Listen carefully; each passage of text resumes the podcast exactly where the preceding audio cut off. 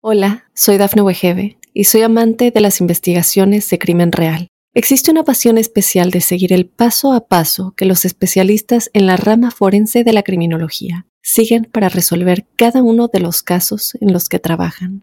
Si tú, como yo, eres una de las personas que encuentran fascinante escuchar este tipo de investigaciones, te invito a escuchar el podcast Trazos Criminales con la experta en perfilación criminal, Laura Quiñones Orquiza en tu plataforma de audio favorita. Hola a todos. Hoy os traigo una entrevista que tuve el honor de ser el invitado. Esta vez en el podcast del manual del corredor de Marc Bañuls. Marc es conferenciante y preparador físico de deportes relacionados con la resistencia, como el atletismo, el trail o el triatlón. En la entrevista intentamos debatir cómo enfocar la mejora de la composición corporal desde el punto de vista de una reducción del porcentaje de grasa corporal y qué estrategias son las más óptimas para utilizar desde el ejercicio, la alimentación o simples hábitos diarios que pueden ser claves en la estrategia para mejorar estos parámetros.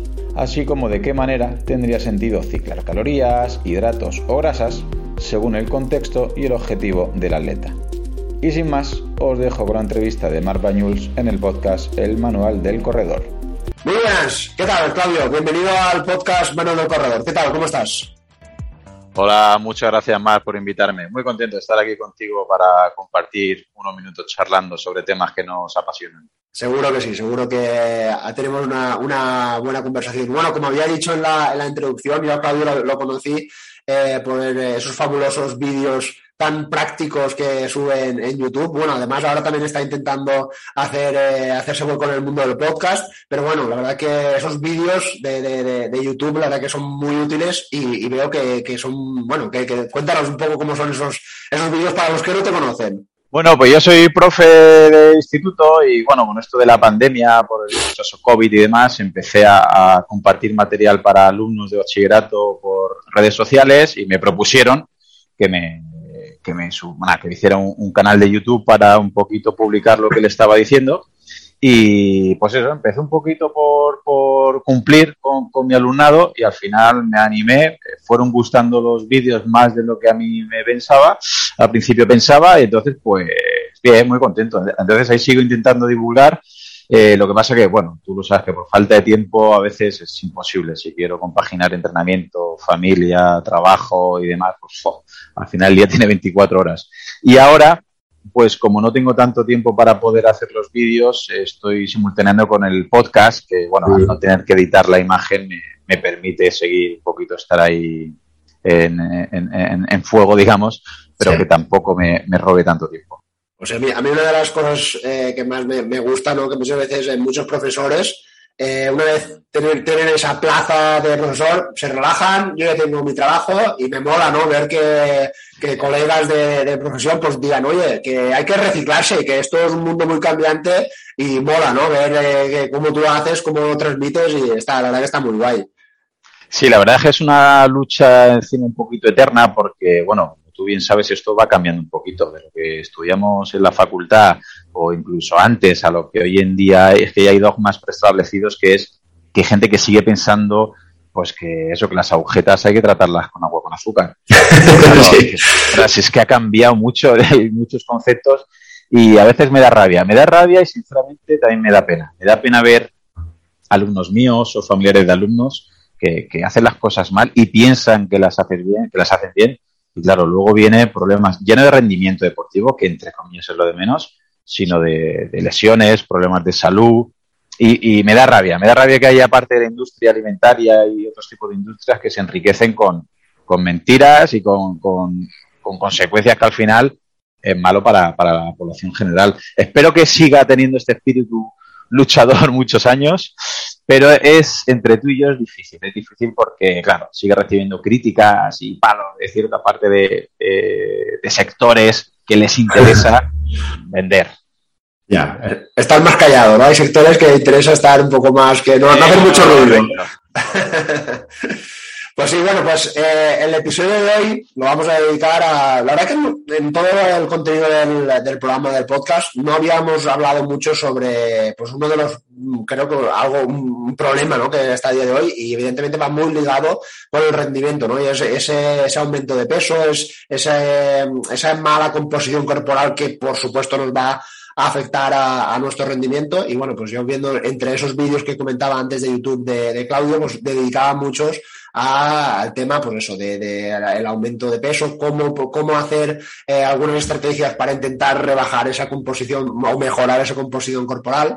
Así que mi primera pregunta, sé que es un poco muy general, sé que igual puede ser hasta un poco simple, y es pues, el por qué, por qué engordamos, qué sucede en nuestro organismo pues en, años, ¿no? porque esto no es un proceso que sea repentino, ¿por qué con el paso de los años o con el paso del tiempo, por qué engordamos?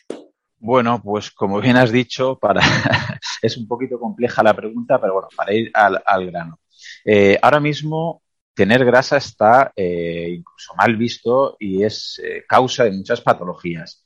Pero si nos centramos un poquito en la fisiología y en la evolución, vemos que estamos con problemas metabólicos por acumular grasa desde hace, no sé, 50 años, 70 años, mm, si llega o menos, pero bueno, ¿Qué sucede? Que durante los últimos 200, 300 mil años ya como Homo sapiens nos pasaba lo contrario. Moríamos de hambruna, de escasez y por, falta de, nutrientes. ¿Qué sucede? Que si hubiéramos heredado un metabolismo que despreciara la grasa, por así decirlo, y que estuviera muy fino, como decimos ahora, pues hubiéramos desaparecido porque había periodos de escasez y de hambruna. Con lo cual, primero ya tenemos que saber que poder acumular grasa es un, beneficio evolutivo, aunque esto suene paradójico. O sea, nos ha salvado la vida poder eh, acumular grasa.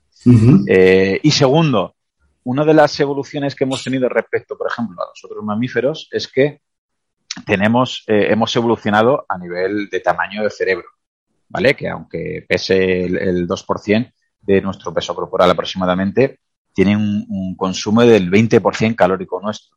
Con lo cual, desarrollar un cerebro más más grande y más sofisticado, nos ha llevado, entre otras cosas, a, desarrollar una corteza prefrontal, que es lo que nos diferencia de otros mamíferos a tener capacidad de planificar, de razonar. Eso nos ha llevado a tener eh, un consumo mayor de energía. ¿Qué sucede? Ahora mismo es fácil. Ahora mismo tú vas a tu nevera, abres y tienes, vamos, las calorías que casi quieras. Pero repito, hace mil, hace diez mil, hace cien mil años, eso no pasaba. Y si quería la evolución que tuviéramos un cerebro más evolucionado, necesitábamos un almacén de calorías. ¿Dónde lo va a almacenar? Pues había tres opciones, o a nivel de proteína, o a nivel de hidrato, o a nivel de grasa.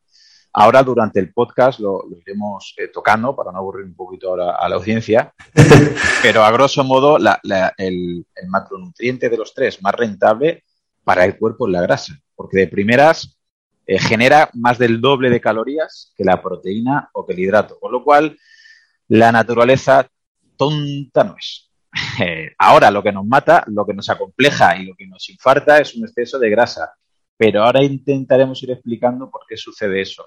Y estos cientos de miles de años, estos depósitos de grasa nos ha podido, primero, hacer que sobrevivamos en periodos de, de escasez y cuando no había alimento, y segundo, tener ese almacén energético para que el cerebro, aunque tú no comieras nada, se fuera alimentando y pudiera ir eh, creciendo. Así que de primeras, como resumen, acumulamos grasa porque nos ha salvado la vida durante cientos de miles de años y hemos heredado ese metabolismo de nuestros antepasados. ¿Y ahora cuál es el problema? Que hemos heredado un cuerpo que quiere engordar, un cuerpo que piensa que al coger grasa te salva la vida, pero estamos en un contexto malísimo sedentarismo, pues tu caso y el mío no es, pero mucha gente sedentaria, con un exceso de calorías, eh, no entrena, etcétera, etcétera, etcétera. ¿Qué pasa? Que es una combinación, es una ecuación malísima. Cuerpos dispuestos a engordar y un ambiente que te incita o que te invita o que te facilita que no te muevas. Así que lo tenemos difícil. Sí, sí, sí. Curiosamente, eh, lo, has nombrado, hace probablemente 60, 70 años, e incluso aquí en España había gente que moría de hambre. Es decir, eh, no, no, no, no podía llegar a aportar esos nutrientes esenciales. A día de hoy estamos en en el lado totalmente contrario. De hecho, el otro día oía que ya muy poquita gente en todo el mundo eh, puede llegar a morir de hambre. O sea, ya a día de hoy hay exceso de alimentación. ¿no? podemos decir que en toda la evolución humana hemos llegado prácticamente hasta hace 60 años con unos déficits energéticos, pero a partir de ahora tenemos tanta, tanta cantidad de comida que puede que incluso que no la sepamos ni, ni, ni, elegir ni, tolerar incluso, ¿no? ¿Podríamos decir eso? No, no, podemos decir no. Lo, por desgracia, lo tenemos que decir. Eh, el cuerpo está preparado, está más, más preparado, de hecho, para pasar periodos, eh, obviamente, eh, agudos, no crónicos, es decir, momentáneamente, ¿vale? Con escasez, ya sea porque no puedes ingerir mucho o porque tienes que ingerir algo, pero tienes que huir, tienes que cazar, tienes que luchar. Por eso estamos, entre comillas, más adaptados a poder entrenar y hacer un ejercicio de cierta duración pero hay que pensar que, eh, de hecho, si da tiempo y luego hablamos de, las mitocondrias y demás, las mitocondrias son unos orgánulos energéticos que lo que hace es que va asimilando, va tolerando lo que, comes, lo que respiras y te, y te crea energía. ¿Qué sucede? Llega un momento que si tú no te mueves, no tiene que crear tanta energía. Y si encima comes mucho, digamos que se hace una especie de embudo y hay unas disfunciones mitocondriales que el cuerpo, claro, nunca repito, en cientos de miles de años se ha visto en esta, en esta tesitura. Mark, no te estás moviendo y estás comiendo un montón. O sea, no hay gasto y hay mucha ingesta. Y como nunca lo hemos hecho, durante, repito, toda nuestra evolución, ahora empiezan los primeros, entre comillas, primeros problemas o primeras patologías porque el cuerpo no se ha adaptado, no estamos acostumbrados y por eso, lo que comentabas en los últimos, y me atrevería a decir, 40, 50 años. Yo veo fotos de, familiares míos de hace 30, 40, 50 años y, el 90, 90 no, el 99% tienen cuerpos medio atléticos. Hoy en día ves una foto de 15, 20 personas de 40 años y no ves, a no ser que son un grupo de deportistas, hmm. ¿vale? Eh, ves cuerpos pues de todo tipo y más bien ah, ya empezamos a normalizar un pequeño exceso de grasa, un pequeño sobrepeso. Y te digo una cosa, yo lo veo con mis alumnos. O sea, yo veo alumnos en la ESO y en bachillerato y, ya lo hemos normalizado, pero ya empezamos a ver alumnos con cierto sobrepeso, cierto grado de obesidad en cuarto, tercero de la ESO, incluso en primero de la ESO, y lo estamos normalizando. Pero si ves lo que almuerzan, lo que comen, lo que beben, dices, es que claro, es lo que el cuerpo hace. te pongo un ejemplo para que los, tus oyentes lo entiendan muy bien. Hay, hay una especie de patología que se llama lipodistrofia, que lo que hace es que tienen un problema, que no pueden acumular grasa. Y claro, mucha gente dice, ostras, eso mola, ojalá tuviera yo lipodistrofia. Y lo único que hacen es que no pueden acumular ese exceso calórico cada vez que ingieren cualquier cosa.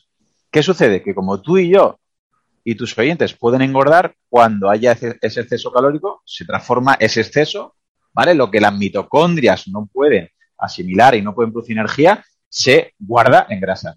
Pero las personas que no tienen lipodistrofia y no pueden guardarlo en grasa, se queda circulante. Y claro, arterias, problemas cardíacos y mueren. En la forma más grave de la enfermedad, mueren antes de los 10-12 años. Ostras. Y solo tienen un problema. Fíjate que no pueden. Ya acumular grasa. Como mis alumnos y como tus oyentes, gracias a Dios, tenemos la capacidad de generar esa masa grasa, en el momento que no hacemos las cosas bien, engordamos, engordamos, engordamos. Sí, sí. Habías nombrado el tema de las mitocondrias, que es un, tema muy, muy interesante y que la verdad que cada vez se está hablando más. Y desde ese punto de vista, yo entraría en, una estrategia, imagínate la, típica persona sedentaria que no hace nada de ejercicio y come mal y de repente un día está en el sofá y dice, oye, quiero perder peso porque es que mi vida pues, va fatal. En las dos balanzas, evidentemente está en un lado el ejercicio y en el otro lado la alimentación. Por supuesto, yo creo que las dos son igual de importantes, pero te voy a decir, vale, tienes que mojar por una de ellas. ¿Cuál crees que podría ser una mejor alternativa. No mejor, pero no sé, a ver qué, a ver qué nos puedes decir. Pues si te digo la verdad, tengo muchas dudas porque he, leído de todo. ¿vale? Hace tiempo lo tendría más claro, pero si la persona que está en el sofá empieza, bueno, yo de primeras le diría que empezar a cuidarse la nutrición, no por nada, sino porque es más fácil. Es decir, es más fácil que te empieces a cuidar algo y que seas más eh, regular y más constante en algo que lo vas a hacer todos los días, lo vas a hacer mínimo dos, tres veces y a lo mejor cuatro o cinco veces, puede ser más fácil, con lo cual ese hábito te va a llevar a más repercusión. Pero como tú muy bien has dicho, creo que las dos cosas están equilibradas. Porque luego, por ejemplo, ver mucha gente que entrena, entrena bastante, tiene una vida activa y la ves que tampoco come eh, excesivamente bien, no lleva una, digamos, precisamente no lleva una dieta.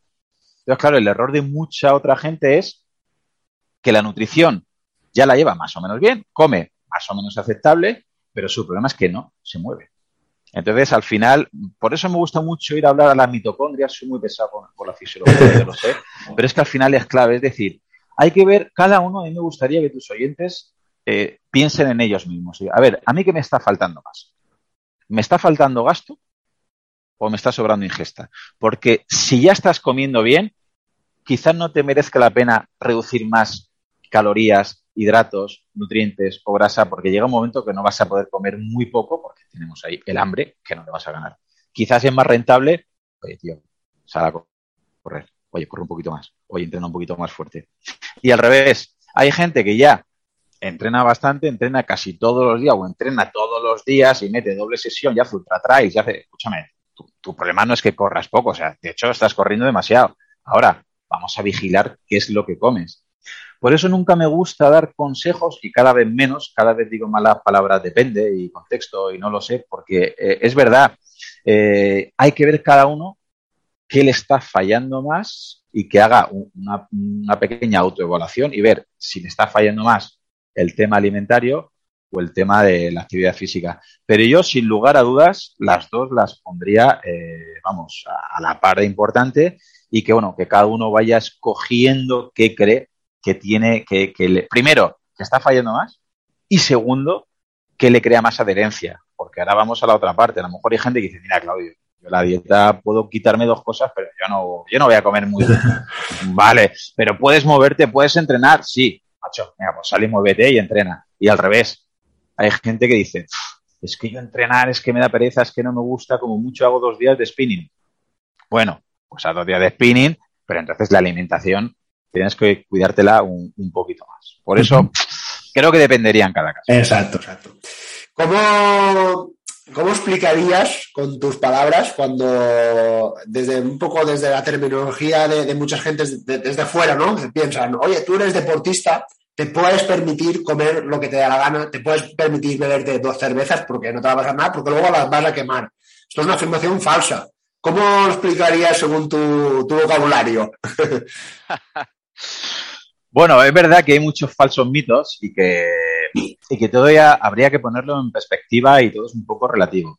Es decir, sí que es cierto que habría que ver cuál es el objetivo de la persona. Oye, mira, mi objetivo es eh, simplemente tener unas marcas estándar que ya he conseguido y tengo un entrenamiento X que ya lo he conseguido. Entonces, a mí me da igual mejorar, empeorar, me puedo cuidar más o menos la alimentación, puedo permitirme mis caprichos, más que mis caprichos, beber alcohol y eh, tomar comida rápida. Bueno, ¿lo puedes hacer? Sí, lo puedes hacer. El problema es que creo que estás tirando por tierra cierta parte de tu entrenamiento. Es decir, te estás matando a entrenar quizás para conseguir un objetivo y luego por no llevar a la par esa nutrición, digamos que tu entrenamiento estás haciendo un 8 o un 9 sobre 10 y si tu nutrición es un 2 sobre 10, pues al final tu media va a ser un 5. Oye, ¿qué es tu objetivo? Lo veo bien, pero es una pena que si tienes un 8 o un 9 en entrenamiento, ¿no? Bajes tu nota media porque te quieres ir de cervezas o te quieres ir a una pizzería todos los días. El problema que yo veo yo es eh, la confusión con las redes sociales. Por ejemplo, hace muy poquito, a mí que me gusta mucho el triatlón, salió, eh, estaba en Sierra Nevada, Gustav Fiden y Blumenfeld, los triatletas estos noruegos que están muy, muy de moda. Y claro, habían hecho un entrenamiento, no sé, de 10, 11 horas en altitud en Sierra Nevada, una paliza brutal. Y luego salían y se estaban tomando pues, unos donuts, no sé qué. Y claro, a la gente le llega eso. No, pues el campeón del mundo de Iron más se toma donuts, yo no pues no eres primero. Habría que ver si eso es verdad o no. Y segundo, habría que ver si lo toma todos los días, que ya te digo yo que no.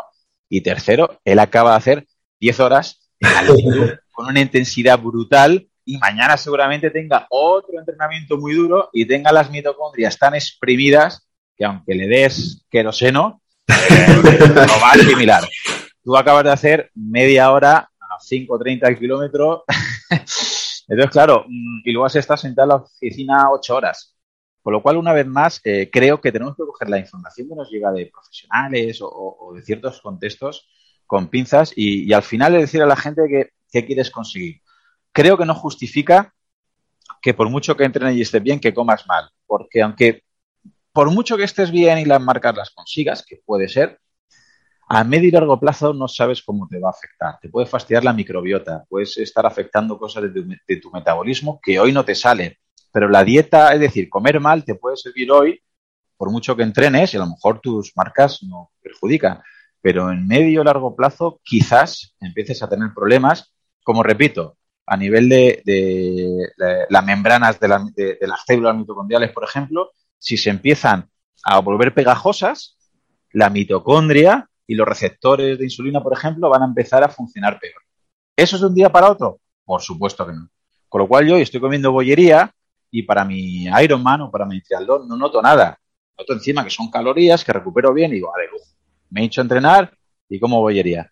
Pero de repente empezaré a empeorar un circuito fisiológico que se lo achacaré a la edad, a la climatología, a que ya estoy petado, que ya no estoy motivado, que ya estoy cumpliendo unos años, que es que ya llevo mucha carga. Claro, porque tú no puedes ver cómo están tus receptores de insulina. no te puedes abrir la piel y mirar. Habría que hacerte analíticas en concreto, tendrías que saber qué es eso, que la mayor parte por desgracia no lo sabe. Con lo cual, mm, por mucho que entrenes, obviamente, cuando si entrenas mucho, puedes permitirte unos, entre comillas, lujos, por decir algo, que una persona sedentaria a priori no podría o no debería, pero eso no significa que puedas comer todo lo que quieras, de calorías, de alcohol, de ultraprocesados, de bollería, porque al final repercutirá en la salud y la salud es imprescindible para el rendimiento. Muy interesante. Em, dentro de la estrategia de una persona, imaginémonos, ¿no? Que, como ya he dicho antes, estamos en la balanza de los dos lados, nos vamos al lado del ejercicio es muy común también pues, que una persona haga deporte, una hora de, carrera, por ejemplo, durante el día, pero el resto del día va a trabajar con el coche, eh, sube con un ascensor, vamos, el movimiento es mínimo. Mm, creemos que se necesita algo más, ¿no? Eh, el famoso NIAT, ¿no? En inglés, eh, que creo que es algo muy, muy a tener en cuenta a la hora de generar unos hábitos de vida más saludables y luego también eh, pues el intentar quemar unas, calorías extras, ¿no? que siempre nos van a venir bien. A ver qué nos puedes decir sobre el tema. Sí, bueno, pues eso es muy. El otro día leí un, concepto que me gustó mucho, que eran deportistas sedentarios. Creo que acabas de hacer. Exacto. Está 23 horas sentados, tumbados, sin hacer nada, y en una hora se machaca. Y luego dice, ostras, es que me he estancado, es que no, y yo más deportista que soy yo, y analizas un poquito sus hábitos y dices, bueno, haces cuatro días, una hora de carrera y haces muchos kilómetros y demás, pero es que, claro, el resto de la semana en el cómputo global, tu, tu movimiento es muy pequeño. Y ahí es muy interesante ese concepto de NID, que significa, bueno, la termogénesis, de, es decir, el gasto que tienes de actividades que no vengan del entrenamiento en sí mismo.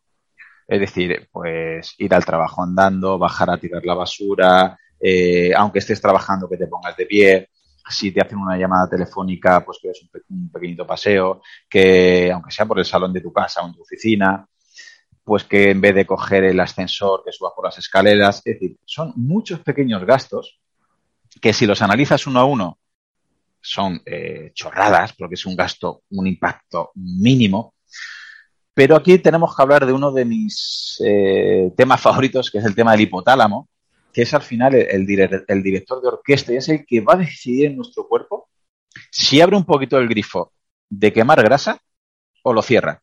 Entonces vamos a poner dos ejemplos para que los oyentes nos, entiendan. Imaginar que tú, Mark, y yo entrenamos lo mismo. Tenemos, eh, por decir algo, de lunes a sábado, una hora al día. El resto de mi vida, el resto de mi día, estoy sentado en el coche, ascensor, escaleras mecánicas, tumbado, ¿vale? Mi cuerpo solo tiene como estímulo calórico, como estímulo de gasto calórico, mejor dicho, esos seis entrenamientos. Que ojo, que no es poco, pero bueno, va a ver que lo que más, mayormente y en mayor parte estoy haciendo es estar sentado, estar parado, por lo cual no tiene un susto no tiene una necesidad de aumentar mucho el gasto calórico más allá de las palizas que les peguen, que no es poco. Muy bien. Pero es que en el caso de Mark, aparte de entrenar lo mismo que yo, va andando al trabajo, es que, bueno, trabaja muy lejos. Y va en metro, bueno, pues se baja una parada antes y camina un poquito, pasea la mascota dos veces al día, sube por las escaleras, no coge las escaleras mecánicas, él es el que baja de la en su casa, eh, cuando le hacen una llamada que esté en su salón, pues da un paseo de dos minutos, se hace un pomodoro que cada 15, 20, 15, 20 minutos de trabajo sentado se levanta y hace una sentadilla. ¿Qué sucede? Todos los gastos que has hecho no es demasiado, realmente no es un gasto calórico como para entrenar, pero tu hipotálamo se da cuenta que constantemente estás teniendo una actividad de baja intensidad, pero constante. Es decir, no estás parado. Y que es lo que hacíamos antes. Es decir, repito, durante cientos de miles de años no estábamos parados 10 horas. Eso es inviable. Caminaban, pues, o lo, que tuvieran que hacer, pues estaban trabajando, moviéndose de pie, sentados, paseando, buscando. Antiguamente tenían un, un bastante más elevado, seguro que sí. Eh, eh, eh, claro, era muy exagerado. estar, estar 23 horas sin moverse nos hubiera supuesto el, fin como, como, especie humana. Ningún animal está 24 horas sin moverse en, eh, digamos, de manera salvaje. Otra cosa es que lo tengamos domesticado y el animal, claro, tiene que moverse. ¿Qué sucede? Pues que ese hipotálamo se da cuenta que tienes mucho gasto, que constantemente estás haciendo ese gasto calórico y en ese momento sí que puede decir, ostras, este tío no para. Y ahí tengo que empezar a, en vez de estar en modo acumulación, como estaba Claudio, como está todo el día parado, este se está moviendo y como el hipotálamo le dé la gana que creo que es la clave de todo, que tienes que utilizar el depósito de grasa para cubrir esos pequeños gastos, es cuando viene la magia. Porque tú sin comer muy diferente a lo que hago yo y realmente entrenando las mismas horas que entreno yo, tu hipotálamo decide que empieces a quemar grasa. Y en la diferencia se han visto estudios entre 1.000 y 2.000 calorías al día de diferencia de gasto metabólico con un NIT elevado a un NIT sedentario. Eso, si lo repercutimos en 365 días del año, es una barbaridad de gasto calórico, primero, y segundo, de lo que le supone a tu hipotálamo, repito, abrir esa llave de gastar grasa. ¿Habría alguna relación con el hipotálamo? Yo me, está viniendo a la mente la típica afirmación de, una, misma pareja, hombre y mujer, que me digan, no, es que ella comemos lo mismo, pero ella está flaca y yo estoy gordo. Eh, por, por no hacen mucho ejercicio, la verdad, en este caso el pensamiento, pero sí que es verdad que ella es una persona más activa, que es un poco más nerviosa, eh, que es un poco más eh, por, su forma de ser. No, no, ya digo, no es que sea, pero ¿había alguna relación con el hipotálamo por, lo que estás diciendo? Completamente, o sea, para mí, si no me gusta poner ejemplos o cosas muy concretas porque el cuerpo es muy complejo. Pero una de las cosas que más diferencia es lo que decida tu cuerpo. Es decir, como tu hipotálamo le dé la gana, o, o, más que le dé la gana, esté asustado y piense que necesita esa grasa, tenemos que pensar que va a cerrar todas las llaves de pérdida de grasa. Ya puedes hacer tú lo que te dé la gana. Puedes perder, es más, te mete, como tu hipotálamo esté cabreado y esté en modo ahorrativo, te meten en un quirófano, te operan te quitan 30 kilos de grasa y tú sales contentísimo, con 6.000 euros menos o lo que sea, contentísimo. Pero esa misma noche, esa misma noche el hipotálamo dice, vamos a ver, en el cuerpo de Mark yo había mandado que hubiera 40 kilos de grasa y a mí no sé qué ha pasado, que han entrado y me han quitado una barbaridad. Como yo quería que hubiera esa grasa para sobrevivir, ahora mismo me pongo desde ya a currar para que engordes. Pero no por fastidiarte, sino porque piensa que es lo que te va a hacer sobrevivir. Con lo cual te genera más grelina y te empieza a apetecer bollería, ultraprocesados, salsa, cervezas. Se hace resistente a la lectina, con lo cual tú te comes un plato, pero no estás saciado. Te comes un segundo plato, no estás saciado. Y tu pareja te dice, ostras, Mar, ¿cómo comes? Comes como una lima. te, baja el, te baja el metabolismo piruideo, con lo cual tienes mucho menos gasto, con lo cual te apetece menos moverte. En general, se pone en modo, come mucho, gasta poco. Entonces, contra un hipotálamo cabreado o asustado, es una guerra que es imposible de ganar. Por eso, si en la pareja uno de los dos tiene un hipotálamo asustado o en modo ahorrativo, no es cuestión de come menos, no es cuestión de échale valor al tela, es cuestión de darle motivos a tu hipotálamo para que no se asuste tanto y diga, bueno, pues no voy a perder músculo. Bueno, pues voy a activarme un poquito. Bueno, pues voy a abrir esa cerradura para que empiece a gastar, a salir grasa. Es cierto que puede haber algún especialista al tema y decir, bueno, estás hablando del hipotálamo como si no hubiera nada más. Es verdad que hay genes que metabolizan mal la grasa y hay genes que metabolizan más el mal el carbohidrato y hay otras cosas que, sí que hay gente que comiendo X cantidad de comida pues va a engordar y hay, otras, hay otras cosas también hormonales.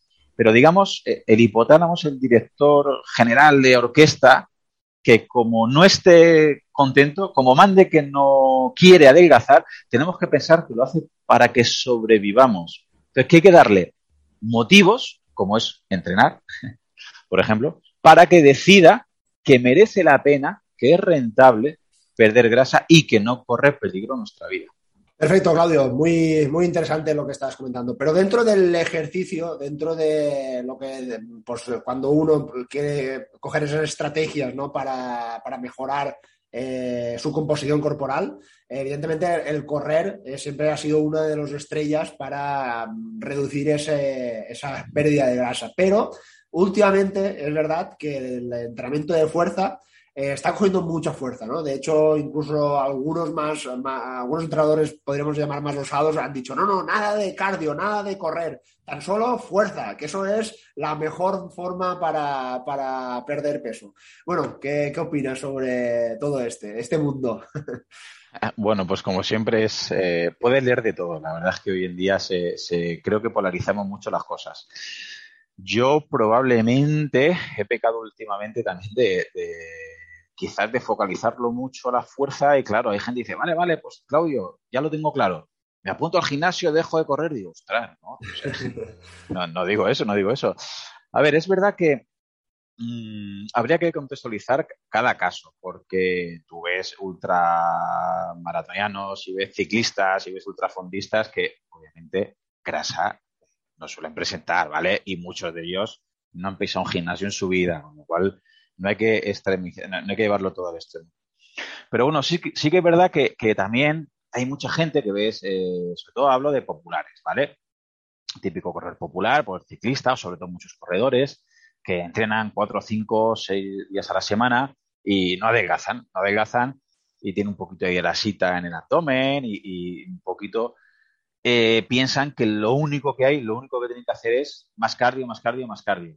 Es precisamente en ese grupo donde la fuerza tiene un papel imprescindible. Primero, para prevenir lesiones y segundo, para mejorar el propio rendimiento deportivo, que a veces eh, la gente lo, olvida un poquito.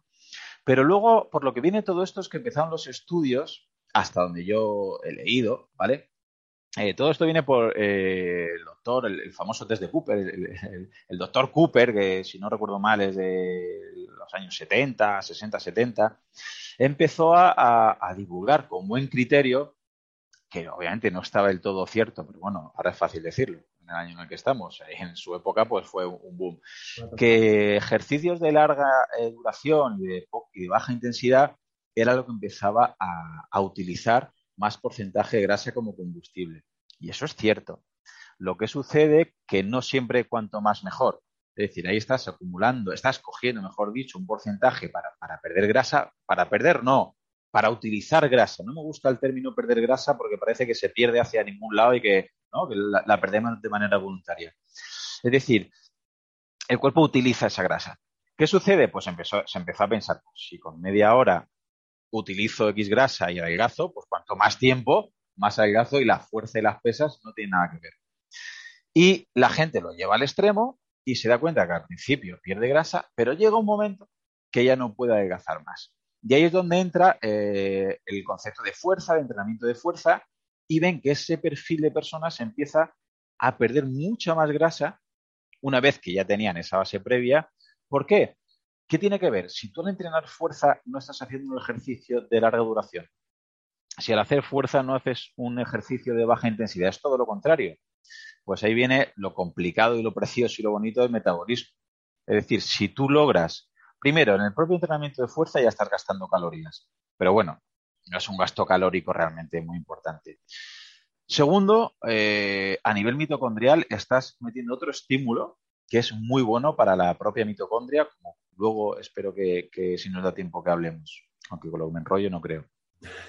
Y, tercero, eh, lo que estás haciendo es o aumentar o por lo menos mantener tu masa muscular.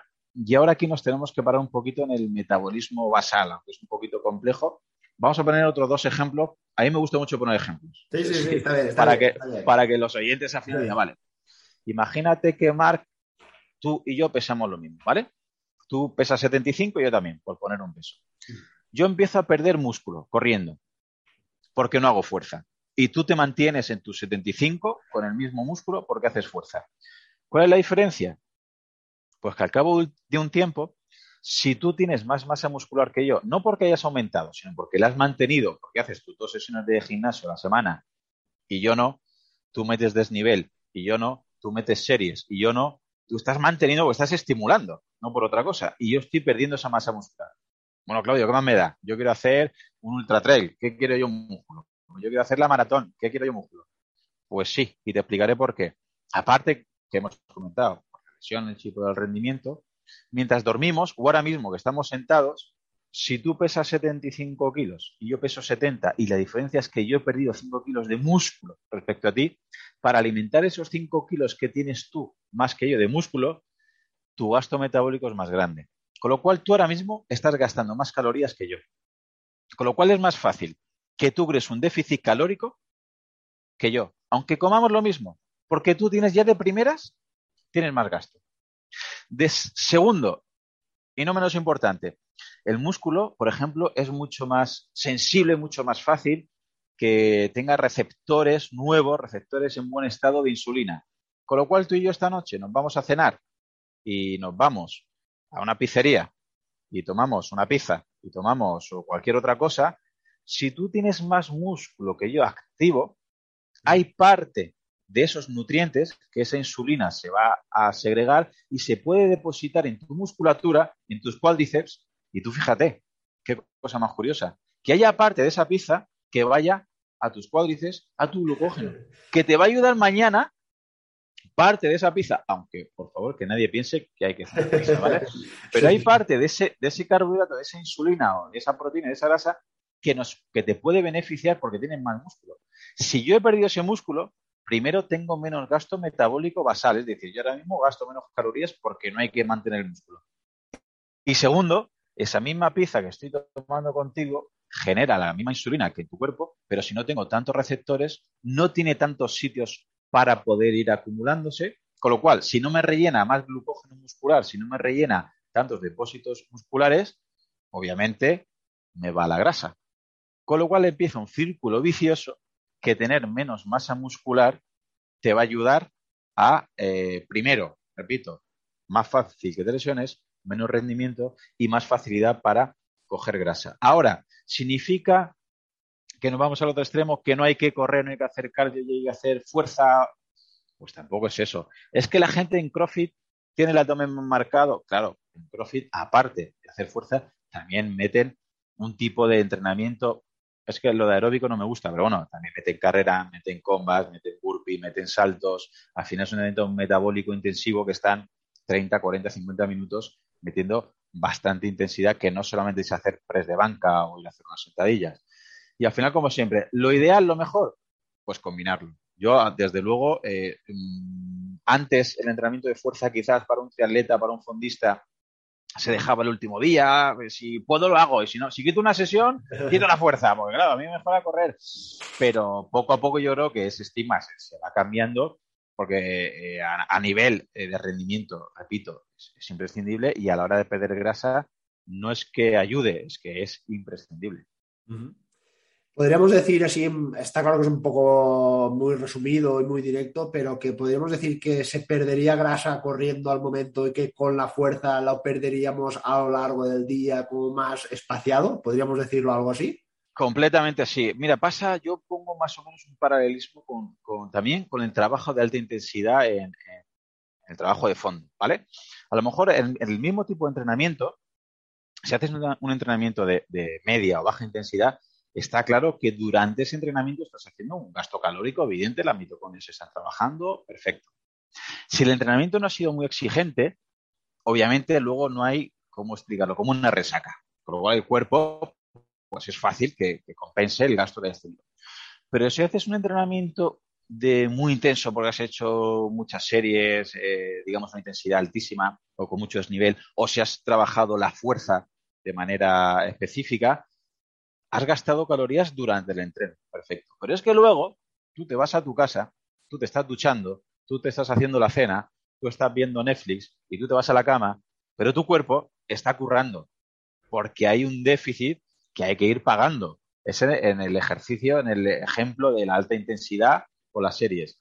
Pero si es que encima has hecho fuerza, claro, mientras duermes, el cuerpo tiene que, digamos, cicatrizar todas las heridas, todos los excéntricos, todas las micro roturas que has creado al hacer el desnivel o al hacer las sentadillas, al hacer las zancadas, al hacer el peso muerto. Y eso a nivel hormonal tiene un impacto metabólico, es decir, tu cuerpo está gastando. De hecho, mucha gente, muchos oyentes eso lo pueden entender cuando después de hacer un entrenamiento muy duro, muy intenso, por la tarde-noche, se van a casa y te dicen, que sigo sudando, es que sigo alterado, es que sigo con las pulsaciones elevadas. Claro, eso, ¿aquí qué está pasando? Tu cuerpo sigue currando.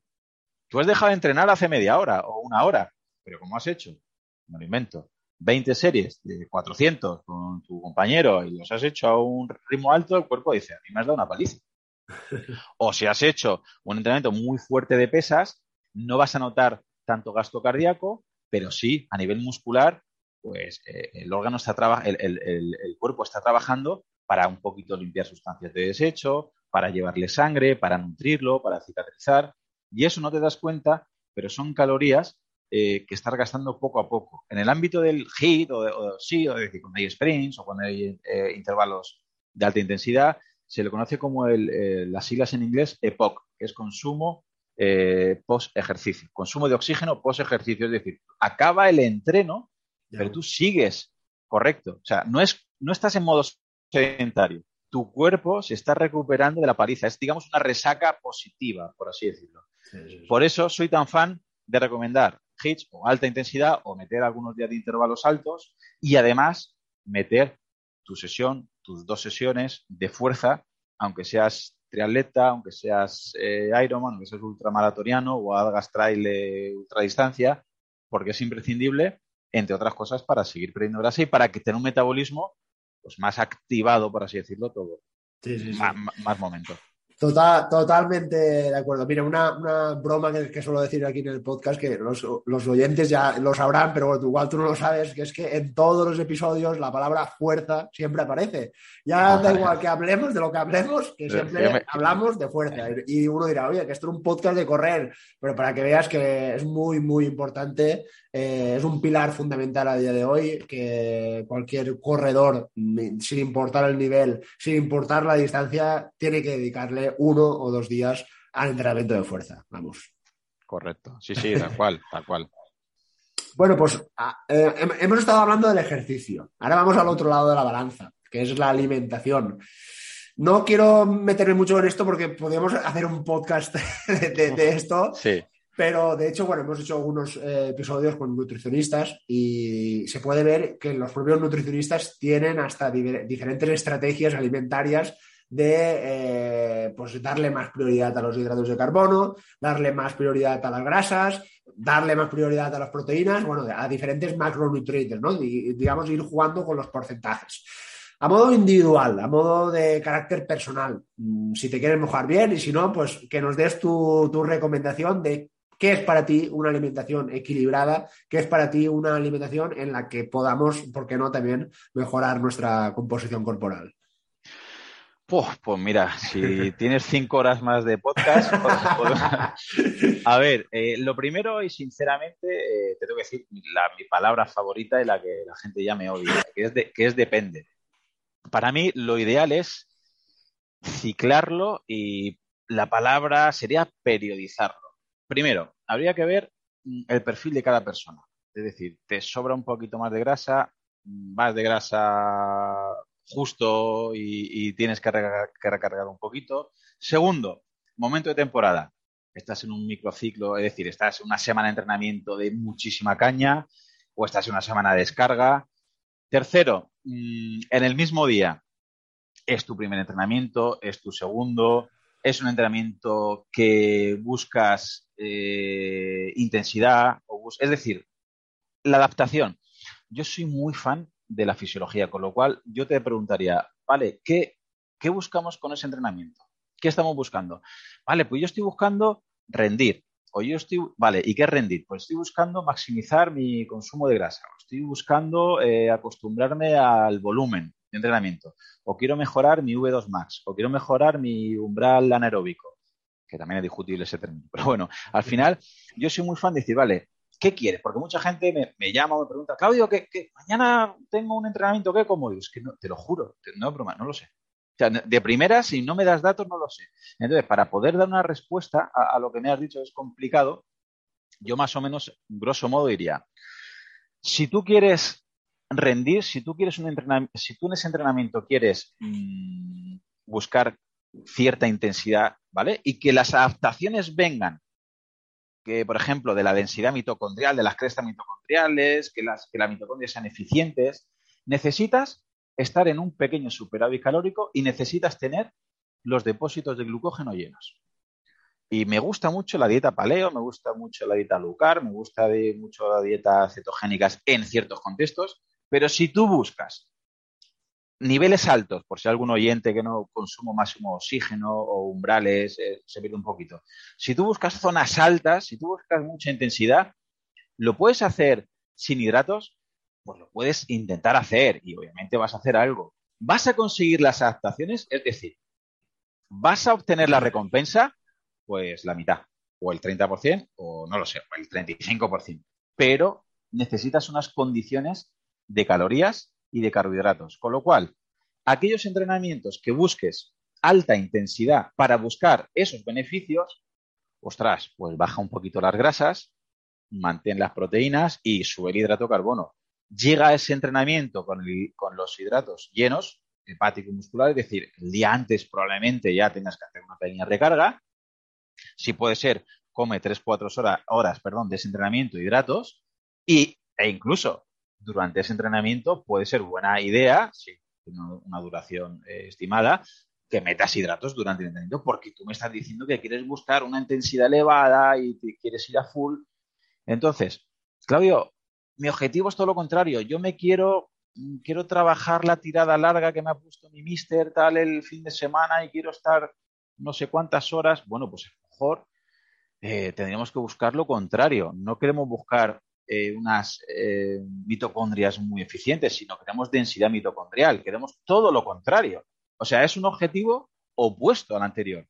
Pues aquí sí que me cuadra mucho más que vengas con los depósitos glucógeno, de glucógeno muscular y hepático más vacíos. A lo mejor me cuadra que el día anterior no cenes tanto hidrato.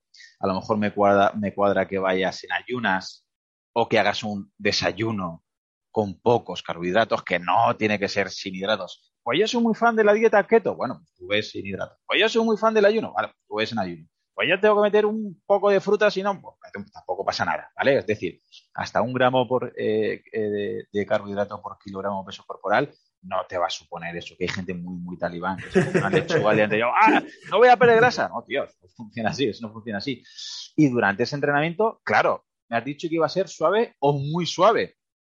Pues a lo mejor con que estés bien hidratado y hay un mínimo de sodio en ese entrenamiento, puedes ir manteniendo y que a lo mejor hasta que puedes mantener mucho entrenamiento con agua y sodio o que simplemente vayas a 20, 30 gramos de carbohidratos la hora de, entrenamiento si es un entrenamiento muy, muy largo, que ya estás obligando a tu cuerpo a utilizar mucha parte de grasa, que no te tienes que ir seis horas en ayunas, sin agua, sin café, sin nada, sin sal, porque al final, claro, te estás deshidratando.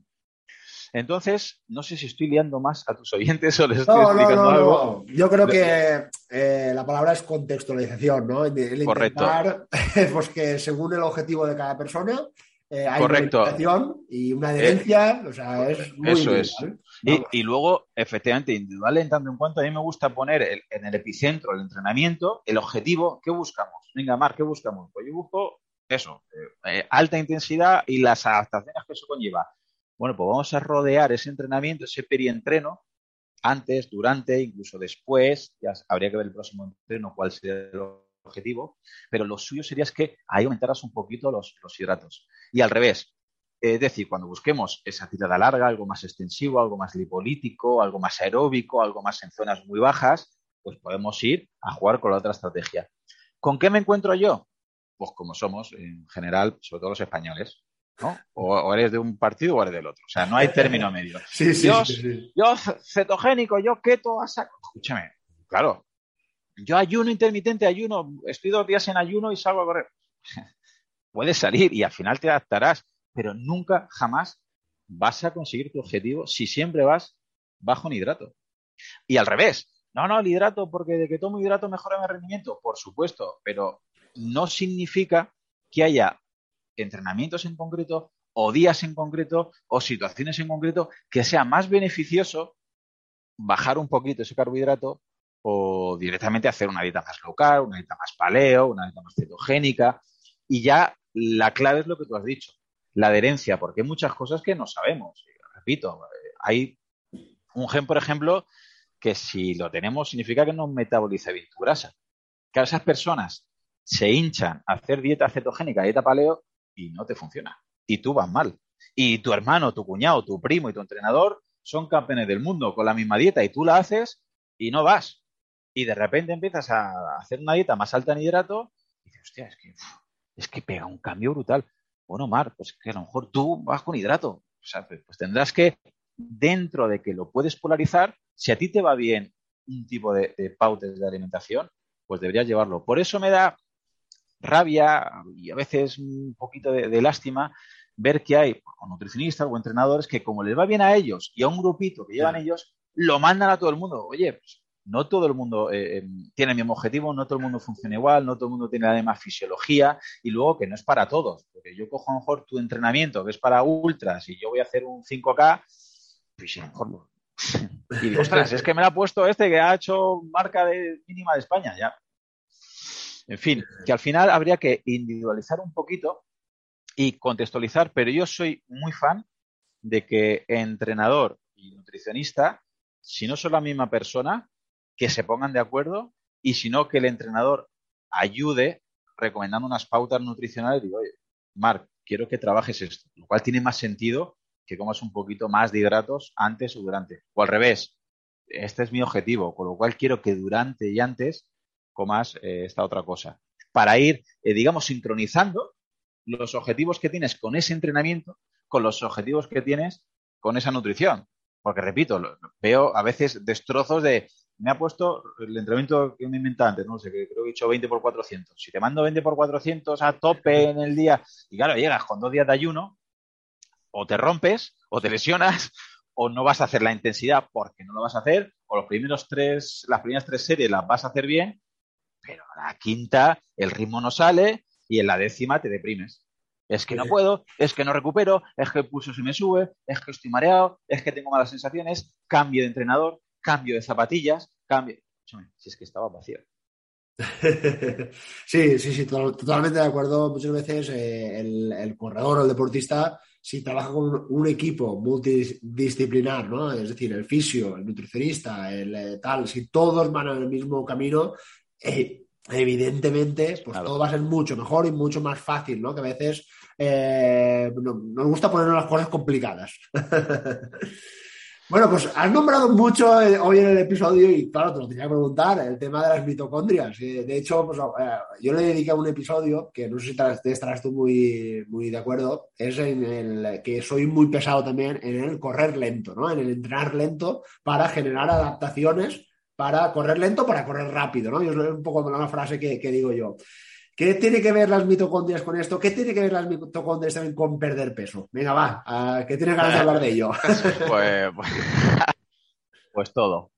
yo para mí, hasta donde entiendo en contexto la, fisiología del entrenamiento, la nutrición y el metabolismo, todo. Habría un poquito que, recordar mm, a los oyentes para, para ponerlos en tesitura que, por ejemplo, para que se utilice la grasa. La grasa está eh, en forma de triglicéridos, ¿vale? Entonces, para que eso se gaste, para que eso el oyente pierda grasa del Michelin, primero se tiene que dividir en tres ácidos grasos y un glicerol. Esos ácidos grasos se tienen que llevar a la mitocondria. Y es en la mitocondria donde se oxidan. Oxidar significa que la mitocondria se los come, los utiliza y a cambio genera calor y ATP. ATP es la energía, es decir, para poder dar las zancadas, tu cuerpo necesita ATP, energía, y esa energía la crea la mitocondria y la crea la mitocondria de lo que coma, no solamente de la grasa, también puede ser de la glucosa, ¿vale? El oxígeno y demás. Entonces, ¿qué sucede? Que la mitocondria es entrenable. Por eso que el entrenamiento que acabas de proponer de correr lento es un entrenamiento muy válido, muy bueno para enseñarle a la mitocondria que empiece a utilizar de una manera muy particular esa grasa. Porque luego eh, el sustrato que utiliza la mitocondria depende de la intensidad que le estés dando. Es decir, el cuerpo es, por desgracia, es mucho más complejo de lo que a veces nos venden para vendernos productos y demás, y, y es muy listo. Si tú vas a una intensidad media o una intensidad alta, el cuerpo sabe que mediante la glucólisis o mediante la utilización de la glucosa va a tener energía de manera más rápida, más inmediata. Entonces, tu cuerpo, si estás corriendo a una intensidad superior a la que tú propones, el cuerpo dirá, yo no me puedo permitir el lujo de coger los tres ácidos grasos porque tengo que romper los triglicéridos por la HSL, el glicerol sobre otro lado, cojo la albúmina, transporto, si hombre, no me da tiempo, me muero. Entonces, ¿qué hago? Empiezo a coger glucosa y la utilizo como fuente de combustible. Claro, tú estás corriendo y digo, ostras, hoy estoy corriendo más que nunca, hoy voy a adelgazar más que nunca. Y lo que puede pasar es que mi cuerpo diga, a esta intensidad, macho, mm, grasa no utilizo. Voy a utilizar glucosa que es más rápida. Fíjate qué paradoja. La grasa me da 9 calorías. Eso sería para otro podcast, ¿vale? En un laboratorio da 9 calorías y el hidrato da 4. Pero el hidrato me lo da mucho más rápido y mucho antes. Con lo cual, como haya intensidad, el cuerpo va a utilizar el hidrato. Con lo cual ya la estoy liando. Porque yo corro más rápido pensando que voy a gastar más, pero mi cuerpo dice, uy, paso de coger el triglicérido y dividirlo. Me voy al glucógeno muscular, me voy al glucógeno hepático, saco de ahí la glucosa y la utilizo para llevarla a la mitocondria. ¿Qué pasa? Que el entrenamiento de Mark, que me ha puesto ya 5 minutos el kilómetro, lo he hecho a 4.30 porque yo puedo. Es que 5 para mí es muy lento. Y yo voy a 4.30. ¿Qué pasa? Muy bien. ¿Has corrido más rápido? Muy bien. ¿Has quemado más grasa? he utilizado glucosa del hígado y del músculo. Obviamente siempre se pierde, siempre se utilizan las dos cosas, no hay que ser tan, tan extremista. ¿Qué sucede? Que al final la mitocondria está oxidando mayormente, mayor, mayor parte y más tiempo esa glucosa y no estamos quemando esa grasa de manera más lenta. Problemas, extremismos. Ah, vale, pues entonces corro siempre a 6 minutos el kilómetro. Tampoco, porque al final la mitocondria, claro, estás quema, es decir, estás corriendo muy lento, estás utilizando tu 100% casi tu grasa, pero como es pocas calorías, porque es poca intensidad, al final el gasto calórico es pequeño. Lo ideal, combinarlo, los dos mundos, y serás mucho más eficaz, que es lo que creo que estás proponiendo. Es decir, hay, para poder correr rápido, tienes que correr también muy lento. Primero porque te va a permitir eh, los días que corras lento, luego el día mañana correr rápido, no arrastrar fatiga. Y segundo porque la mitocondria le estás diciendo exactamente, hoy lunes quiero que corras lento, quiero que saques todo tu ATP de la grasa y le das todos los ingredientes, correr lento y lo que hemos dicho antes, poco hidrato. Exacto. Entonces la mito, o sea, el cuerpo lo entiende. Vale, vale, vale. Estoy hoy medio vacío de carbohidratos. No hay carbohidratos en glucógeno muscular y hepático. Y es un ritmo tan lento que puedo utilizar mi energía, es decir, mi fuente de combustible, la puedo utilizar de la grasa. Pues tu cuerpo estará oxidando. Tu mitocondria estará cogiendo grasa para dar energía. Y otros días queremos lo contrario. Queremos que el glucógeno muscular y el hepático estén llenos y que tu intensidad sea alta y que tus mitocondrias digan, vale, hoy también lo tengo claro hoy hay fiesta, con lo cual voy a utilizar la gasolina super, sin plomo 98, y la utilizo y encima está el glucógeno lleno, con lo cual tiene el beneficio de que sabe exactamente qué combustible utilizar en cada momento. ¿Qué le, qué le sucede a muchos corredores populares? Que es, imagino lo que quieres un poquito divulgar, que van siempre al 70-75%. No hay días lentos, los días rápidos no son tan rápidos porque están cansados, los días lentos no son tan lentos porque este ritmo es muy flojo para mí, y la mitocondria al final trabaja en todo, pero no es buena en nada. No estás creando biogénesis mitocondrial, no estás creando más densidad mitocondrial porque no hay días lentos sin hidratos y no estás creando densidad mitocondrial porque no hay días altos con hidratos, con lo cual estás estancado. Muy bien, yo creo que a más, a más de uno lo vas a, lo vas a convencer, que era un poco mi, objetivo. Ojalá, me alegro, me alegro. E, es una lucha, una lucha continua, lo que tú da la sensación de, no, hoy tienes que correr al 60% de tu frecuencia cardíaca máxima. Pero es que yo así ni sudo, ya, ya, pero es que eso, están haciendo ese entrenamiento y ese entrenamiento tiene ese objetivo, ¿no? Entonces, Cuesta, pero bueno, en, ello estamos. Sí, que es verdad que no sé a ver lo, que opinas, ahora te devuelvo la pregunta. Yo, por ejemplo, con, eh, tengo a veces esos debates con compañeros y hay gente que, se lo quiere, lo quiere llevar a cabo, pero claro, entrena tres días a la semana. Y entonces sí que, por ejemplo, y mi, mi, mi, opinión es, mira, si vas a entrenar tres días o dos días, mira, entrena, ¿sabes? Tú no tienes el problema que tienes que correr lento. Yo creo que eso fundamentalmente, o por lo menos es mi opinión, es la gente que ya entrena pues, bastante, casi todos los días o todos los días, o encima el que dobla. Claro, oye, tío, tienes que meter los días lentos, lentos de verdad, porque tú entrenas tanto que si no arrastras fatiga. Te lo digo porque yo, por, ha sido casualidad un poquito, pero últimamente he encontrado gente que lo hace al revés, todo al revés. Es decir, el que entrena tres días o dos días, dice, no, es que tengo que ir muy lento vas a tener dos días. si encima corres a 5.30, los cálculos no salen. Y al revés, el que entrena todos los días, incluso dobla, le da miedo correr lento porque piensa que no está entrenando. No sé si a ti te pasa o si, o si piensas como yo. Sí, sí, sí, al final pues es eh, elegir el tiempo de, cada persona, pero bueno, yo hay una fórmula así un poco genérica que es el 80-20, ¿no? que es el 80% lento y el 20% rápido, que bueno, se podría aplicar eh, en eh, el tiempo de, cada persona. Si tenemos tres días, pues podríamos decir que dos días lentos y uno rápido, y el que esté haciendo siete días, pues igual cinco lentos y, dos rápidos, por ejemplo, por así en términos generales, y evidentemente todo tiene su planificación y, sus objetivos, por supuesto. Pero eh, yo creo que la, línea debe, de, debe de ir por ahí, vamos. Y bueno, para, terminar, Claudio, yo siempre pregunto a mis invitados un poco a nivel personal también si en tu caso te estás preparando alguna carrera, si te estás preparando alguna competición, algún triatlón, que yo sé que tú eres eh, triatleta, o bueno, si te estás entrenando para algún objetivo. Eh, cuéntanos a ver.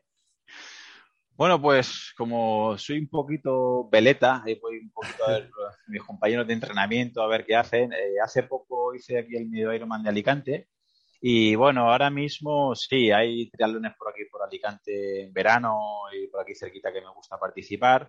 Pero bueno, de manera específica me quiero preparar para el año que viene hacer eh, probablemente otro dos o tres medio Ironman que me gusta hacer cada, cada año. Y es probable que me anime a hacer una media maratón aquí a final de, de año que está la carrera Mediterráneo que une Alicante y Santa Pola. no me gusta entrenar nada muy específico, o sea, eh, digamos, volcar una temporada entera a, a, un objetivo, pero sí me gusta siempre estar ahí algún balón, algún triatlón, algún 10K. Nada buscar, eh, digamos, un objetivo muy, muy marcado, ni marca personal, porque al final eso me, genera un poquito de estrés. Y me gusta pues, mantenerme activo para cuando, como repito, como si tan veleta, cuando salga algo, poder tener una base y decir, bueno, vale, eh, he hecho una pretemporada, puedo ir a por, a por una carrera o a por otra. Pero especialmente no, no busco, digamos, una prueba estándar o, algo. De momento no tienes pensado acudir a larga distancia, Ironman y eso no tienes pensado. Hice uno hace, pues mira, te lo digo, cuando nació mi hijo hace 10 años y no me enamoró. No me, me gusta mucho más la media distancia entre Me gusta más la media, ¿vale? Porque es verdad que para hacerlo al final, pues somos un poquito así que machaca, ¿no? Y te gusta más o menos hacer algo, algo decente. Y es mucho tiempo lo que hay que dedicarle a natación, con la técnica, lo que hemos hablado de la fuerza, la bici, carrera y al final, bueno, por eso digo que algo más corto a mí, yo encontré esa distancia que a mí personalmente me gusta porque es, para mí, es larga distancia. Pues, sí, sí, sí, lo es, lo es, lo es, sin duda. Pasa que hoy en día, si haces solamente una maratón de asfalto, ah, bueno, es poco, es, oh, pero de momento es, es, donde me quedo. Carrerita, a, el atletismo me gusta hasta media maratón. Carreras de 10, de 10K es lo que más me gusta. 10K media maratón, porque para mí tiene el punto que puedes ir rápido, pero, pero es distancia, no es una carrera de 1500 o de 3000 que es, que, solo es desagradable desde el segundo pero Entonces ahí estoy, ya te digo, correré en alguna media maratón, 10K también estoy seguro de correr alguno, y luego, bueno, espero que el año que viene pues participar, aunque sea en un medio Ironman, que si no has hecho ninguno, te invito aquí a Alicante a que el año que viene lo hagas. Este año es el 3 de abril, por cierto para que te hagas, lo apuntes en el calendario. yo, yo, bueno, no soy muy de triatlón, solo he hecho un triatlón olímpico en Javea, que bueno, todavía está ah. cerca. y bueno, la verdad, eh, me divertí muchísimo, me encantó, pero no lo, no lo, hago más que nada por lo que tú dices. Eh, yo eh, me gusta mucho correr, me gusta mucho correr por montaña y tengo que priorizar. Al final todos tenemos familia y, tengo que hacer esto y ya está, porque si no es para mí la parte negativa del, del triatlón que hay que echarle muchos horas y te entiendo perfectamente cuando dices, no, es que para preparar un, un, Ironman se necesita tiempo. Totalmente de acuerdo. Sí, sí, sí, sí, desde luego. Tienes al final que, o dices, o me dejo parte de trabajo y le quito tiempo a la familia, o entreno de aquella manera y voy santiguándome antes de la salida. Entonces, claro, ir a un Ironman sabiendo que, lo que te queda, pues de momento no me apetece. exacto, exacto. Bueno, pues Claudio, creo que hemos pasado un rato muy, muy divertido, muy interesante. Eh, se te nota que, hablas con pasión, se nota que de lo que, de lo que hablas te, te apasiona, te gusta y bueno, creo que lo has compartido y estoy seguro que cuando los oyentes lo oigan les va, les va a encantar y ya, haremos para que lo oiga la máxima gente, la, máxima gente posible. Perfecto, sí, para mí es un placer hablar de estos temas. No sé si he ayudado a tus oyentes o les he liado más, pero bueno, en lo que pueda ayudaros, si queréis que haya una segunda parte para hablar de algo en concreto, aquí me tienes y nada, gracias a ti por la invitación, que ha sido un placer participar en este podcast. Bueno, espero que te haya gustado y haya sido útil la entrevista con Mark. Si ves interesante este tipo de contenidos y quieres escuchar mis episodios y entrevistas, suscríbete en tu reproductor de podcast habitual. También recordarte que me puedes encontrar en Instagram, Facebook y sobre todo YouTube, Twitter o en mi blog Profe Claudio Nieto, donde intento compartir información que creo interesante aclarar y divulgar. Y un último favor, déjame una reseña o un comentario en la plataforma que utilices. Nos ayudarás a Mark y a mí a darnos a conocer y que podamos llegar a mucha más gente. Así que con esto me despido. Muchísimas gracias por escuchar y te espero en unos días por aquí con un nuevo episodio. Hasta pronto. Hola, soy Dafne Wegebe y soy amante de las investigaciones de crimen real. Existe una pasión especial de seguir el paso a paso que los especialistas en la rama forense de la criminología siguen para resolver cada uno de los casos en los que trabajan. Si tú, como yo, eres una de las personas que encuentran fascinante escuchar este tipo de investigaciones, te invito a escuchar el podcast Trazos Criminales con la experta en perfilación criminal, Laura Quiñones Orquiza, en tu plataforma de audio favorita.